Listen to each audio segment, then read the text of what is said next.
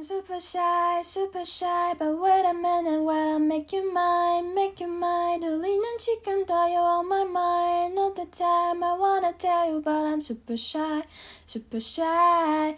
I'm super shy, super shy, but wait a minute while I make you mine, make you mine. 눈리는 지금 더 you on my mind. Not the time I wanna tell you, but I'm super shy, super shy.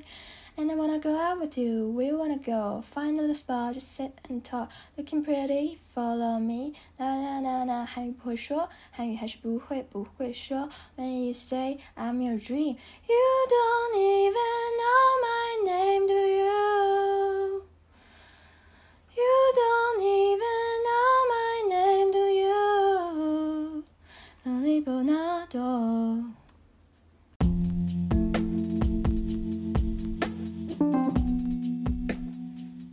好，欢迎收听思思播客第十四期。今天的片头曲是我非常喜欢的女团 New Jeans 的一首新歌，叫做《Super Shy》，非常害羞，讲述了青春期懵懂时少女情窦初开的心情。这个歌我认为非常好听，而且朗朗上口。最近经常骑共享单车出门，一般骑车就一边哼歌，哼的就是这首歌，就是让人心情有所提升。这周呢，主要还是经历了一些找工作的过程，我的找工作的进展给大家汇报一下。上周。通过播客，哎，应该是这周对，这周大概周一还是周二来着？通过播客认识了一个网友，在国内某互联网剧场工作。认识了之后呢，这位网友因为我的毕业课里面充满了我对打工的向往，不，我对打工的这个需求。对，我认为现在的我，为了不在家住，对，为了早早日独立吧，就是为了这个为搬出家里提供正当性，我现在需要一份工作，所以这位网友就给我介绍了一些这个互联网剧场里面的巨大的剧啊，剧剧大厂还是大厂吧。剧场有有其大厂里面的一些法务的职位，然后呢，让我再一次遭到了现实世界的毒打吧，让我意识到了现实世界的残酷。嗯，面试的一个职第一个职位呢是先做题，对，照例还是先做题。呃，我之前面了另外一家科技公司，也是先做题，然后大概给半天或者是一天的时间，然后让我完成大概几道相当于法律应用题的题目，然后我去把它交上去之后再决定我要不要面试。这一步一般来讲还是比较顺利的。因为吧，现在我们不仅可以用法律检索，不仅可以用 Google 搜索，我们还可以使用什么工具啊？Chat GPT，人工智能工具，非常的 有，非常的有帮助。然后，嗯。基本上就是也不能说照抄吧，但是 Chat GPT 写的实在是太好了，我觉得他写的实在是太有道理了，所以我基本上借鉴了百分之八十的内容，然后补充和修改了一些内容，没有完全照抄。对，然后我当时心里面也很忐忑，因为很多知识点。不是我之前学过的，然后也没不是我的业务领域，但是这个答案我觉得还是比较靠谱的，我就交了上去。交了上去之后面试，面试官呃，开始我开始跟他见到面之前，我很害怕他看出来我是 Chat GPT 写的，但是呢，他没有看出来，并且还跟我说这个答案写的真不错。我当时就觉得啊，难道说这工作我有戏？因为一开始我的心情比较忐忑，我觉得这个工作我可能拿不到，因为他的工作年限还有他的要求看起来都比我的经验更 senior。后来呢，果不其然，他先这个寓意先扬，这面试官就是说写的真好，然后把我一顿夸，但是。这重点来了，我有一个 concern。他说，你的工作年限有点太短了。这个职位是一个正式职位，而且呢，它的职级比较高。我担心，即使我这边通过了，你也没有办法通过二面。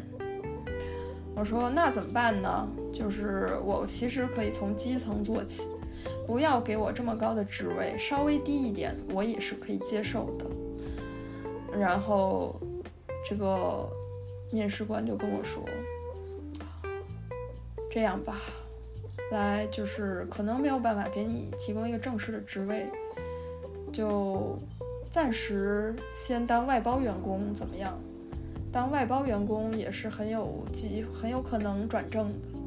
而且我们做的都是一样的活儿，我们在同样的大平台上打工，然后大你的学习机会。”会很多，然后你也能够学到很多，然后我就感激涕零啊！我就说我操，还有这种好事儿，然后当时就被一顿 PUA 吧，我就觉得去就是去去大厂打工是我的荣幸啊，就是他真好，就是这么为我考虑，即使我的这个资历不够。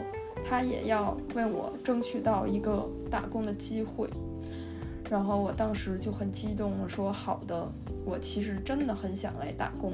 然后我觉得我很，呃，最快下个月就可以开始。然后大家就都很兴奋、很激动、很快乐，然后就结束了这个面试，然后开始推进 HR 等等各种。各种步骤吧，打工所必备的一些步骤。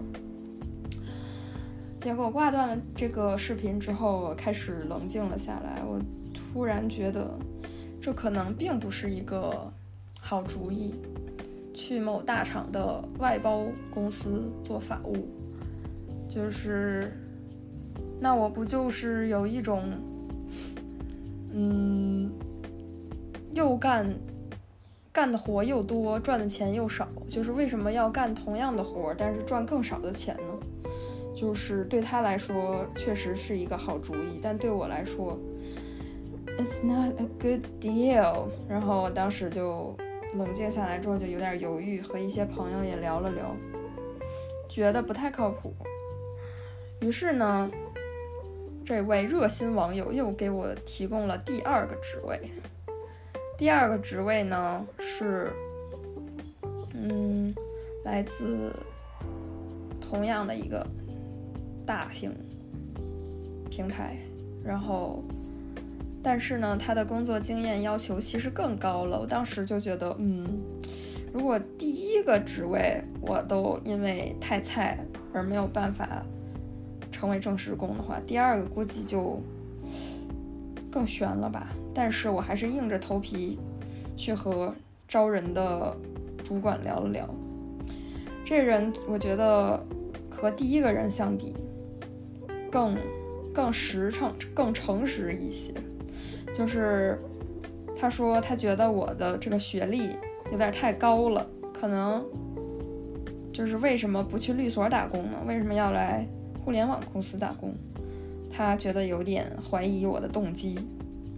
然后，第二点就是，他们招的人确实在工作年限上要求比较长，而且希望能直接上手，呃，而不是说还需要有人带。而我明显是一个还需要有人带的人。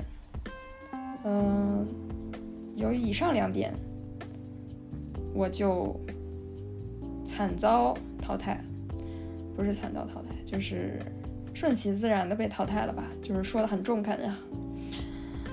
这就是我在互联网大厂求职的经历，然后大家我觉得都特别擅长运用各种修辞手法，包括如何把一个外包工作包装成一个就是金光灿灿的一一一件东西，然后如何把这个工作机会，嗯，描述的很诱人。我觉得从这个找工作的经验经历中，我学到了很多如何去 sell 一个东西的技术。就是说我见识到了，我可能没有掌控掌握到这门技术，但是我见识到了他们是怎么 sell 东西的。然后除此之外呢，我这周开始投一些国内的律所。我对国内的律所没有太大的。直接的一手的经验，因为我的本科不是学的法律，我也没有参加过法国内的法考，所以我一开始是还是比较抵触投国内的律所的。但是太长时间没工作了，就心里就有点着急了，所以我就投了几个国内的律所。我今天开始投一些从公众号上看到的职位，然后有一个职位上面。不仅写了招聘的，呃，邮箱，一般来讲他都会发一个邮箱上去，然后让想申请者把自己的简历呀或者 cover letter 发到这个邮邮箱里。但是呢，我发现其中有一个职位，他不仅发了邮箱，还发了一个微信号。我当时就加了微信号，然后估计是 HR。和 HR 说了一下，我想找工作，让我来把我的简历发给你吧。然后他说好的，然后问了问我几个问题，就是你有没有国内的律师证儿，有没有国参加过国内的司法考试。我的答案都是没有。结果他第三句话就是下周一来面试，然后也是让我很出乎意料的，所以我下周一要去面试了，而且是。实地的面试不是网上的面试，让我觉得更加的紧张。紧张的原因是什么呢？我真的对于高楼大厦感觉到非常的无所适从。我上周找朋友吃饭，那个朋友他在一个嗯外资所工作，就是在国贸里面工作。一个是国贸，一个是华贸，这两个东西都都太高级了，而且很容易迷路。所以我每一次进去就感觉闻到了朝阳区人类精英的气息，我就开始感觉到紧张，我就有点想上厕所，并且口干舌燥。下周一我即将面临这样的情景吧，而且呢，我其实没有什么拿得出手的夏天穿的正装。因为众所周知，我没有怎么经历过，已经很多年没有经历过真正的夏天了。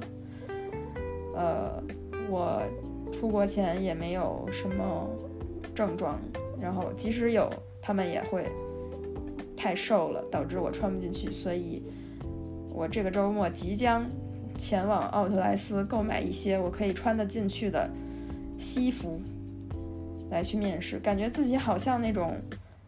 日本的就是找不到工作的那种应届生的感觉，嗯，就是很卑微，很卑微，真的很卑微。好，这就是我找工作的一些呃 update。因为我现在真的挺急功近利的，也挺浮躁的，所以我还在上一个创业的课，想看看。这个创业老兵们是怎么创业的？然后这个课是从昨天开始的，然后会在周末两天，还有一直到下周二吧结束结课。然后这个课他上课时间特别晚，是晚上九点开始直播，一直直播到他说是十一点，但是昨天他直播到了大概十一点半还没结束。但是我的作息自从回家之后，我就和家里面的家庭成员们比较一致的，晚上睡得很早，大概九点钟、十点钟就会睡，然后早上五点钟、六点钟就会起，然后晚上十一点半已经很晚了，对我来说，所以我当时就没有听完这个课。呃，今天晚上还要继续听。然后就是怎么说呢？虽然自己没有正经创过业，但是一直对创业这个东西心存一些好奇，所以就先看看吧，学习一下。哦，对，说到学习，就是我面大厂的时候，那两个面试官都说：“哇，你好爱读书啊，哇，感觉你很爱学习。”然后我当时就觉得，哈哈，哼哼，就是找不到别的事情可做的时候，就会去读书。然后，但是读了书也没有什么用，这就是我的我的一生。然后我还开始看一些，呃，网络小说，因为刷小红书的时候，我发现大家都很浮躁，都在找各种办法，呃，在不上班的情况下赚到钱。然后这里面有多种赛道吧，有的就是，呃，带货直播。然后有的人就是开始创业，然后有的人就是开始写小说，然后他们写小说赚钱的人都很多人提到一个小说阅读和创作平台叫番茄，然后我就觉得这东西有意思呀。他们就是有有些人晒每天赚几千块钱，然后有些人晒哇好难啊，每天赚两块钱的样子，然后我就是很好奇。我就去那个网络小说平台上去看，然后我发现它里面基本上分为两个大类，一个是男频，一个是女频。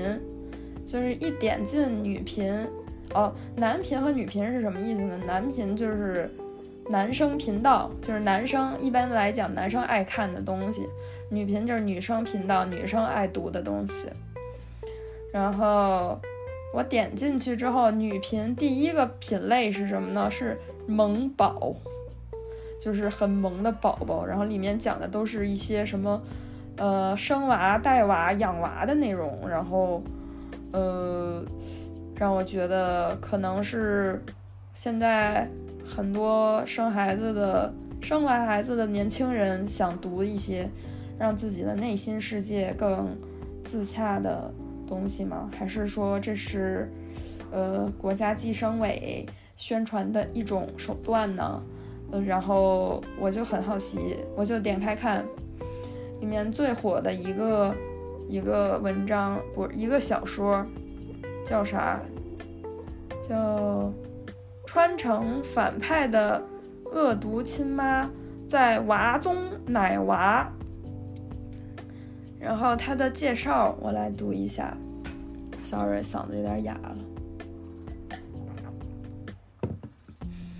介绍：先婚后爱成双娱乐圈成萌宝成娃综成直播成渣男火葬场。许昭昭简直操蛋了！一觉醒来，穿成了书中大反派的恶毒亲妈。通过原书的描写，原主对小时候的大反派不是打就是骂，导致大反派黑化，性格扭曲，最后残忍弑母。幸好现在的大反派只有三岁。许昭昭决定花更多的时间陪在大反派身边，用母爱感化他，连工作都要带着他，亲自奶他。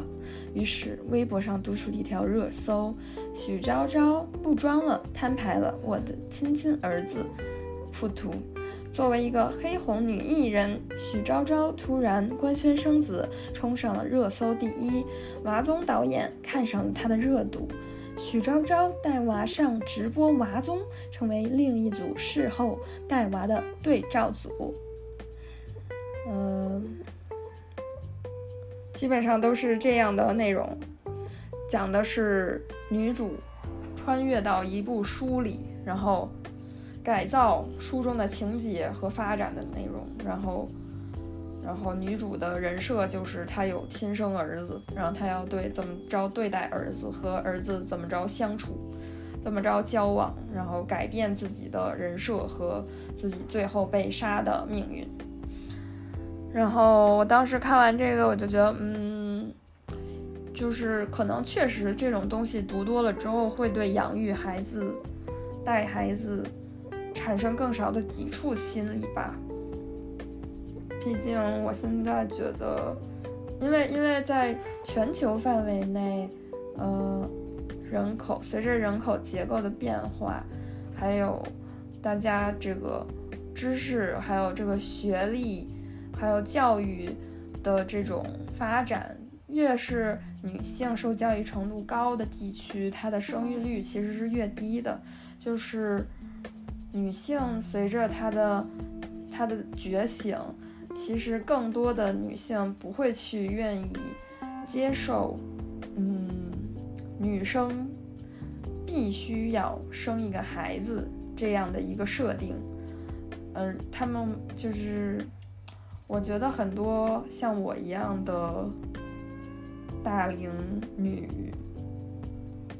青年，不论是单身还是已经结婚了的吧。都不会觉得自己需要，就是年纪轻轻就赶紧把孩子给生了，或者是说，很多人都觉得自己到底要不要生孩子呢？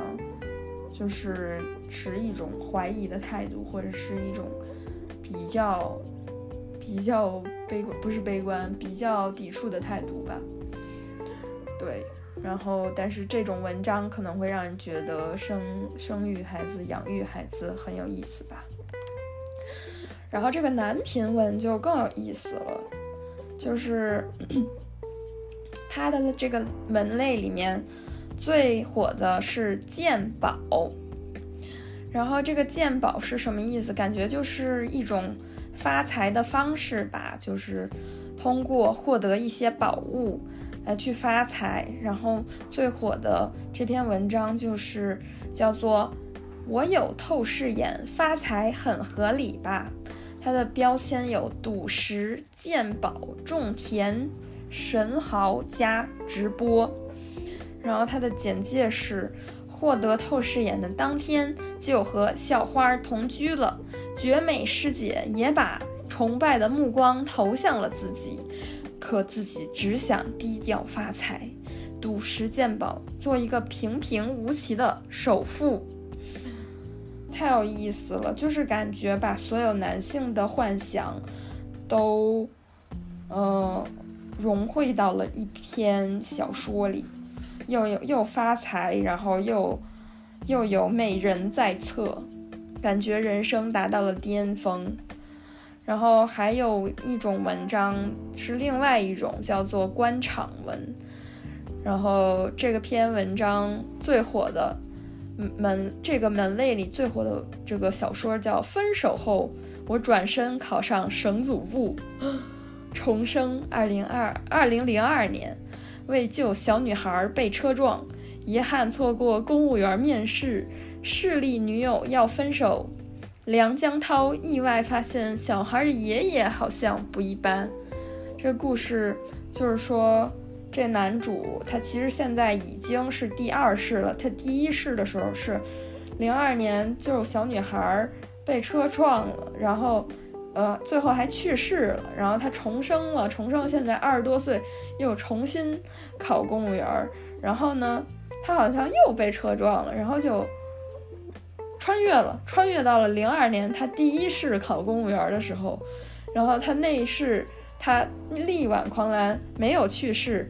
他虽然被车撞了，错过了公务员考试，并且他女朋友因为他错过了公务员考试，要和他切断关系。但是呢，他救下了这小女孩，是一个什么某某高官的孙女。然后通过一系列的过程，他就转身考上了省组部，然后扬眉吐气，一雪前耻，嗯，走向了人生巅峰的故事。感觉男频文和女频文其实都特别，呃，现实，就是它融合了就是咱们社会中大家最关心的话题吧。然后就是女生可能呃它很火的就是要结婚生子，然后有一些浪漫的情节。男生的话就是升官发财，有一些报仇的情节，呃，还是挺有意思的。但是他们更新的可真就是真真的很很有恒心，也很长很长。这个种田文不是种田文，这个官场文，还有这个鉴宝文，好像都更新了三年了。就是我点开作者的简介，然后他们的。主页里都只有这一一呃一篇小说，然后但这一篇小说已经更新到九百多章了，每一章大概几千字，然后他们可能每一天都更新，然后就是几十万字、上百万字的一个小说，就是有很多人在追更，让我觉得是一件很神奇的事情。可能这样子的经济效益是最好的，因为。如果他开一个新坑的话，就需要新的观众或者说读者来把它加入书架，然后去怎么着去阅读它，然后要需要吸引新的受众。但是他如果一直更新自己现在已经在写的小说的话，就一直不完结，他就一直有之前读过这部小说的观众去一直的追加他，去购买他的小说。嗯。我觉得能写这么多东西的人也是很牛。我可能如果在上面写的话，写三天就写不下去了。所以说，到底咋致发财致富呢？也不用发财致富吧，就是有稳定收入就行。现在我觉得还是蛮难的。嗯，还没有一个稳定的收入。接的这个广告吧，在微博上接了一些广告，真的，因为我的体量不够大，所以我真的赚不到啥钱。可能唯一能赚到的就是一些免费的样品，就是这些东西其实还挺好用的，而且是我平时需要用，包括什么洗发水、沐浴露之类的。还接了一个花洒喷头，这个发花洒喷头可以就是有净水功能，可以把这个水。软化一下什么的，好像应该是对头发、对头皮有好处。嗯，咋说呢？挺好的，但是不太、不太、不太够用，不太、不太可持续。对，然后哇，这周还干了一件事，就是跟我妈出去玩了一趟，去了一趟天津，是开车过去的，然后开了俩小时，到了天津。欣赏了一下美丽的欧式建筑，然后品尝了一些当在地美食，包括八珍豆腐、狗不理包子、煎饼果子，还有天津刨冰。我觉得天津最有名的吃的应该就是煎饼果子和狗不理包子吧。哦，对，还吃了炸糕。但是天津刨冰是去了之后才发现，哇，原来天津是一座刨冰之城，就是。它街上有好多刨冰的小店儿，然后在小红书上打开那个，呃，附近都会发现大家在推荐啊，来天津一定要吃刨冰。然后我也去吃了，吃了王中王刨冰，吃了他的鲜果刨冰。我当时问他什么最就是推荐什么，然后那老板说酸馍糕，酸馍糕最最就是点的最多。然后我说酸馍糕是啥呀？好像就是。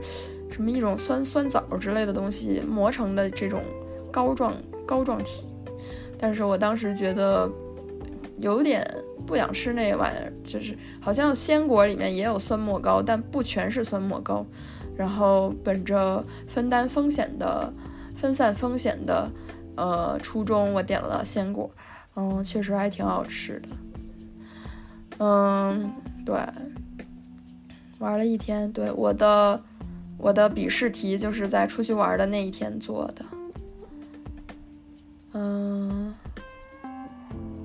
除此之外没有别的事儿了。希望下一周 能有点好事儿发生。呃，我要去，我下周要去面试了，回来之后会和大家汇报我的面试情况的。